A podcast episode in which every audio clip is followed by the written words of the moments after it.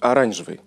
Оранжевый апельсин, оранжевый закат, оранжевое небо, оранжевое море, оранжевый верблюд, оранжевые песни, оранжево поют. У всех могут быть свои ассоциации к слову «оранжевый».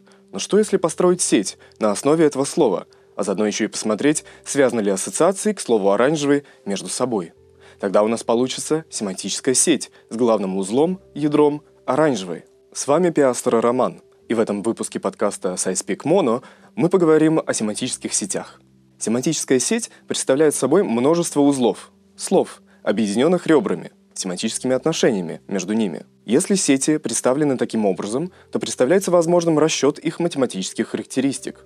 Например, средний путь от одного узла к другому и так далее. Согласно многочисленным исследованиям, семантические сети могут отражать структуру семантической памяти – Семантические сети используются при моделировании структуры семантической памяти с учетом влияния различных факторов, например, образования или возраста. Каждое слово, образующее ментальный лексикон, является лексической записью. Информация, содержащаяся в каждой записи, относится к форме о том, как произносить, ее значение и как она должна быть написана. Модели семантических сетей подразумевают, что слова представляются в семантической памяти как независимые единицы – тем не менее, они связаны друг с другом. Самая базовая форма отношений, предлагаемых семантическими сетями, это отношения А и Б. Например, тыква – оранжевый. Однако семантическая сеть может сильно усложниться, поскольку она может неопределенным образом добавлять слова и отношения между словами. Тогда слово «тыква» будет иметь еще связь со словом «овощ», а оба слова «тыква» и «оранжевый» будут семантически связаны со словом «осень».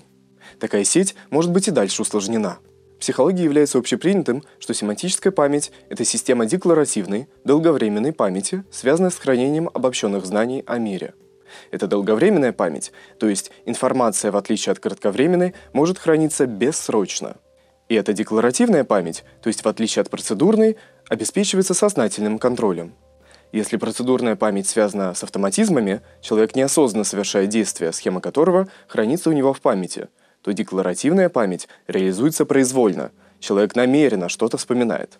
Однако есть серьезные исследования, результаты которых показывают, что некоторые функции семантической памяти относятся к бессознательным процессам. Это, как общепринятым считается, разделение между семантической памятью и эпизодической памятью, хотя об их единстве говорят сотни исследований. Семантическая память — это же память долговременная, Соответственно, семантические понятия, репрезентации, образы хранятся в нашей памяти долговременно и могут возникать в самые неожиданные моменты. То есть они на бессознательном уровне, и они появляются на определенный стимул. Например, слово, образ. И действительно, семантическая сеть имеет ассоциативно-семантические связи.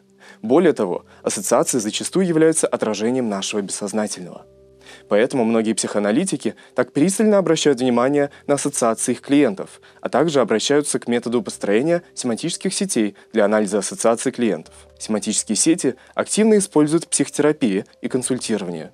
Например, упражнение 16 ассоциаций, основанное на методе Карла Юнга, где нужно сформулировать проблему в одно слово или словосочетание. Затем необходимо дать две ассоциации к этому слову, потом по две ассоциации к получившимся словам и так далее. Инструмент основан на методе свободных ассоциаций и построения индивидуальных семантических сетей, реализованной в парадигме снежного кома. Итак, как снежный ком, можно дойти от одного слова до 16 глубинных ассоциаций. После чего нарисовать семантическую сеть и посмотреть связи между словами.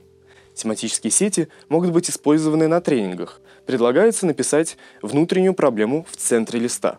Вокруг написать ассоциации, соединить их с центральной фразой – Следом прочитать ассоциации и соединить их с другими ассоциациями. Если нужно, если на ваш взгляд они связаны. Полученная семантическая сеть затем анализируется, интерпретируется специалистом-психологом. Такой же метод может быть использован в тренингах креативности и поиска решения. Есть простая игра на развитие креативности посредством построения семантической сети, а именно ассоциативной цепочки – эта цепь может быть разветвленной, но задача игры построить как можно короткий ассоциативный путь от одного слова или словосочетания до другого. Например, от слова «куранты» до слова «селедка». Куранты – Новый год, праздник, праздник, застолье, салаты, селедка под шубой, селедка.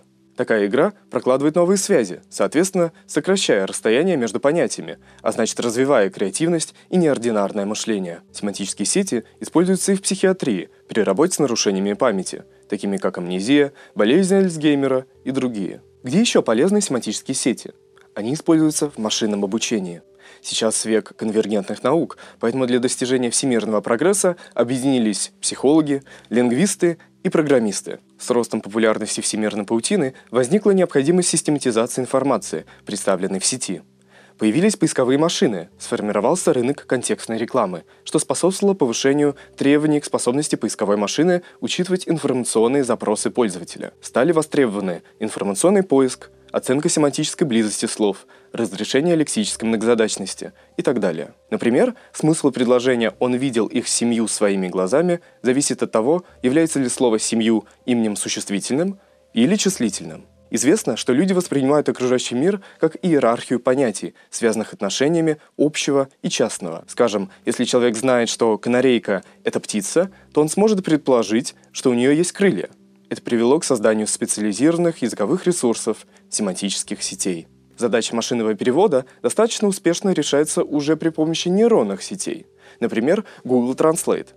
Но ранее, изначально, широко применялись антологии предметной области в виде семантических сетей.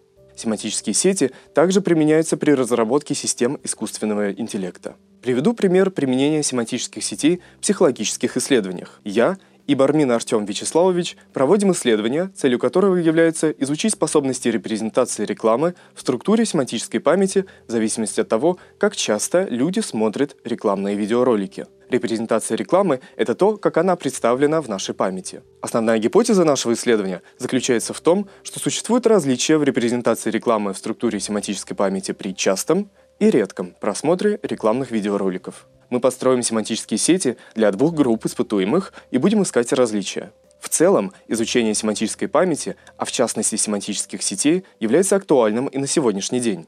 Исследования в этой области продолжаются, а специалисты практики ищут все больше возможностей использования метода построения семантических сетей в прикладном ключе. Подписывайся на наш телеграм-канал и группу ВКонтакте научно-практического клуба SciSpeak, чтобы узнать много интересного о психологии. Вы найдете не только свежие выпуски подкастов, мини-лекции про психологические феномены и исследования, но и сможете принять участие в экспериментальных исследованиях. Ссылки будут в описании. Пока!